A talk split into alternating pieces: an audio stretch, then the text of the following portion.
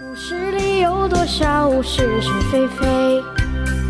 故事里有多少非非是是？《侍卫官杂记》，作者宋乔，由事了播讲。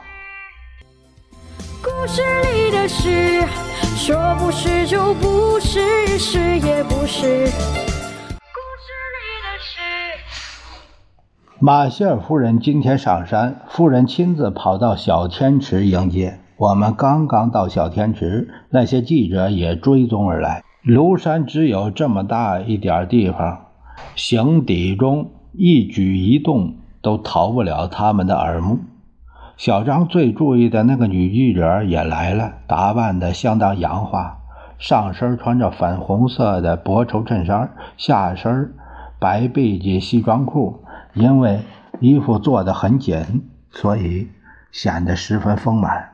他大概觉得自己是个女人，说话比较方便一些。他走到夫人面前说：“夫人您好，您好，啊，你是哪一家报馆的？”盛报，上海盛报。我的名字叫薛明玉，嗯，司徒沃德大使从前的学生。那么你是燕京大学的毕业生啊？是的，夫人，我是抗战期间在成都毕业的。他越说越起劲儿，我无意中看了小张眼，简直被这个女记者给迷住了，满脸都是佩服的神情。我轻轻用胳膊杵了他一下，他也笑了笑，有点多少有点不好意思。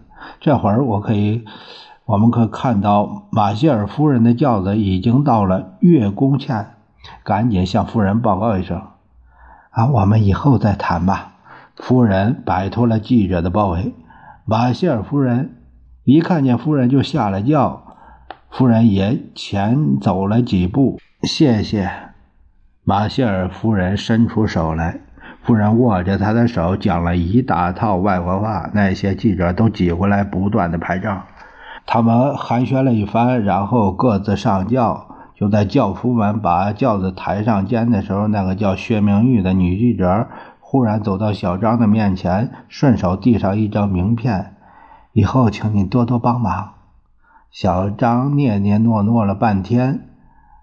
不知道说什么好。他平时虽然很会玩女人，这类的女人他还没有遭遇过。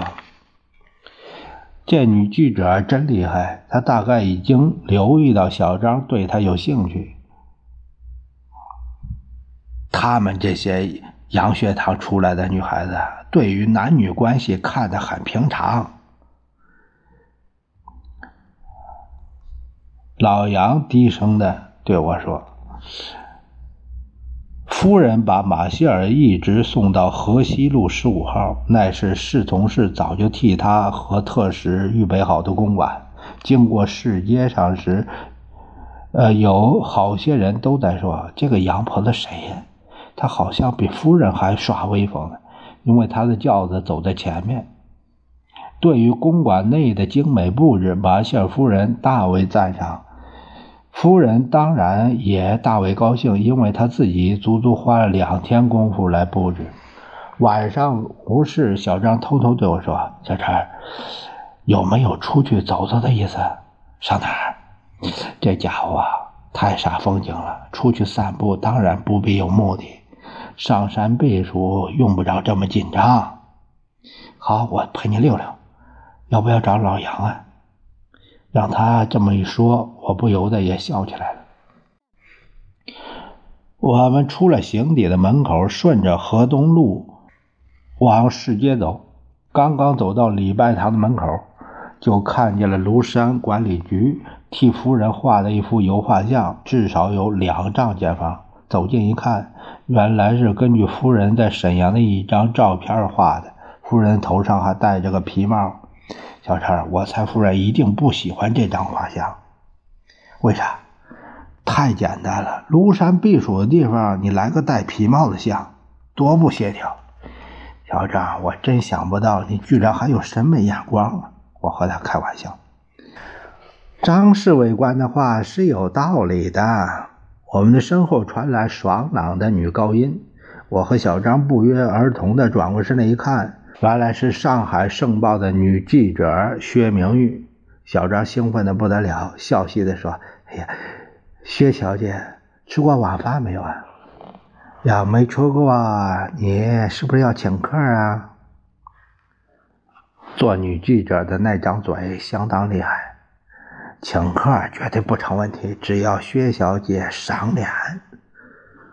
小张自然不肯放过接近她的机会，饭倒是吃过了，请我喝咖啡好了。人家真是大方。对了，薛小姐，这是我的同事小陈。薛明玉伸出手来，我当然马上和他握手。小张看得眼红，也把他手抓过来，乱摇一气。上哪喝咖啡呀？山上根本没有第三家咖啡馆，不是圆明园就是卡尔登。卡尔登好像比较嘈杂。对了，我喜欢圆明园。这个小姐说，在圆明园我们一直谈到快十二点。这个小姐真有一套，跳舞、看电影，又谈到打麻将、打罗宋牌九，可以说是非常在行。从圆明园咖啡室出来，我当然不便再坐电灯泡，和薛明玉说了一声：“哎，明朝会，就先走了。”一直等我一觉睡醒，小张才像幽灵似的偷偷摸摸的回到屋子里。小张，小张，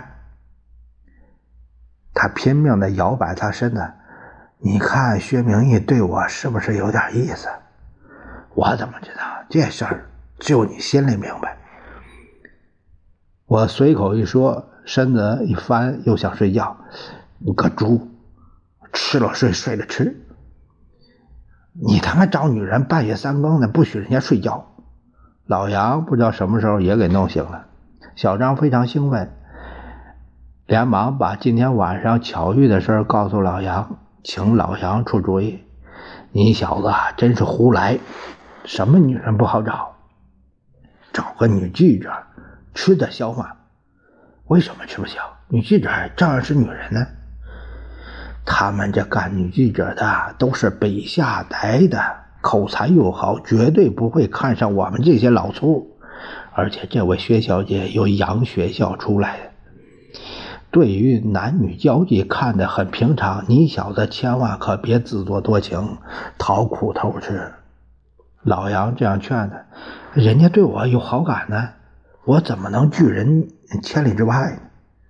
小张还是信心满满。我虽然没看见你们今天晚上的情形，可是我敢断定，这小姐一定想利用你打听官邸的新闻。你得知道，做新闻记者无孔不入。老杨也是不可服输的人。我看他们说话声音越来越大，生怕闹得连市委长都知道。哎呀，有话明天说啊。你何必这么紧张呢？小张睡到床上，嘴里边还嘟囔着：“我又不是三岁小孩，怎么怎么会让别人利用？真是。”是也是，故事里的事，说不是就。